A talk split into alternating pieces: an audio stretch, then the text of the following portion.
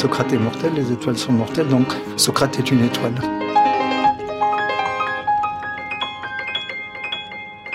Thibaut de Saint-Maurice, vous nous proposez cette semaine une petite philosophie du secret. Oui, Dorothée, l'idée vient donc, euh, comme vous l'avez dit, de ce débat qu'il y a eu en début de semaine hein, autour d'un amendement de la loi Macron. Alors l'amendement a été recalé depuis, hein, mais c'était sur la possibilité d'un secret des affaires dont les grandes entreprises pourraient se prévaloir et qui limiterait du coup hein, les obligations de ces grandes entreprises en termes de communication et par la même occasion aussi, par exemple, les investigations des, journalistes. Hein.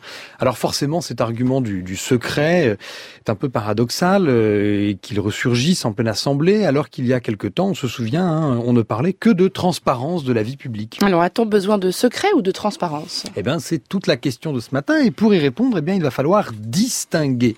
Alors, l'ami Rousseau, hein, dans le contrat social, euh, contrat social, nous faisait remarquer que une des particularités de la démocratie, c'est que le même homme est à la fois souverain et sujet. Il y a donc en chacun de nous le croisement d'une vie strictement individuelle et d'une autre strictement publique. Donc pour répondre à cette question du secret, il faut tenir compte de cette distinction. Nous avons besoin de secret dans nos vies individuelles et nous avons besoin de transparence dans la vie publique. Alors pourquoi? Eh bien parce que la démocratie moderne est incompatible avec le secret.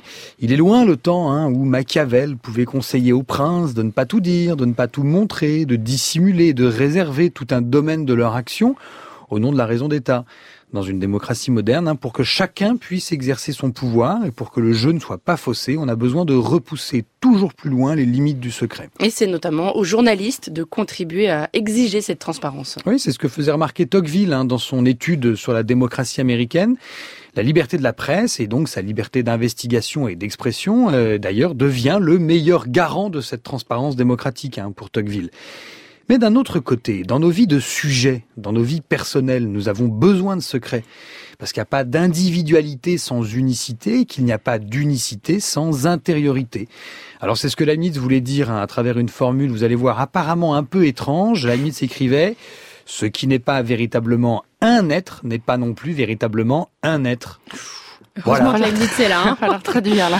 un être n'est pas vraiment s'il n'est pas unique. Et la seule façon d'être unique, c'est d'avoir une intériorité, une intériorité qui nous soit propre, que l'on cultive. Vous savez, comme dans l'expression, hein, le fameux jardin secret qu'on va cultiver et qui ne s'expose pas donc à longueur de journée sur toutes sortes de réseaux sociaux. On est donc partagé entre besoin de secret et exigence de transparence. Oui, mais ce partage n'est pas une contradiction et en philosophie, on a un gros mot pour le dire. Hein. On dit que c'est dialectique. Ça veut dire que nous sommes traversés par cette opposition. Ça veut dire que les, deux exigences hein, de transparence et de secret s'articulent, dialoguent, interagissent, nous structurent. Alors c'est pas forcément simple et il faut apprendre à maîtriser cette interaction. Parfois on se prend les, pieds dans le tapis hein, et c'est ce qui conduit à confondre le public et le privé, l'intime et le social, le personnel et le collectif. Et à ce titre d'ailleurs, c'est pas étonnant que l'idée d'un secret des affaires ait pu faire débat parce que les affaires économiques, eh bien elles sont elles aussi au croisement du public et du privé, du social et du politique, de l'individu comme agent économique, comme acteur politique et comme personne privée.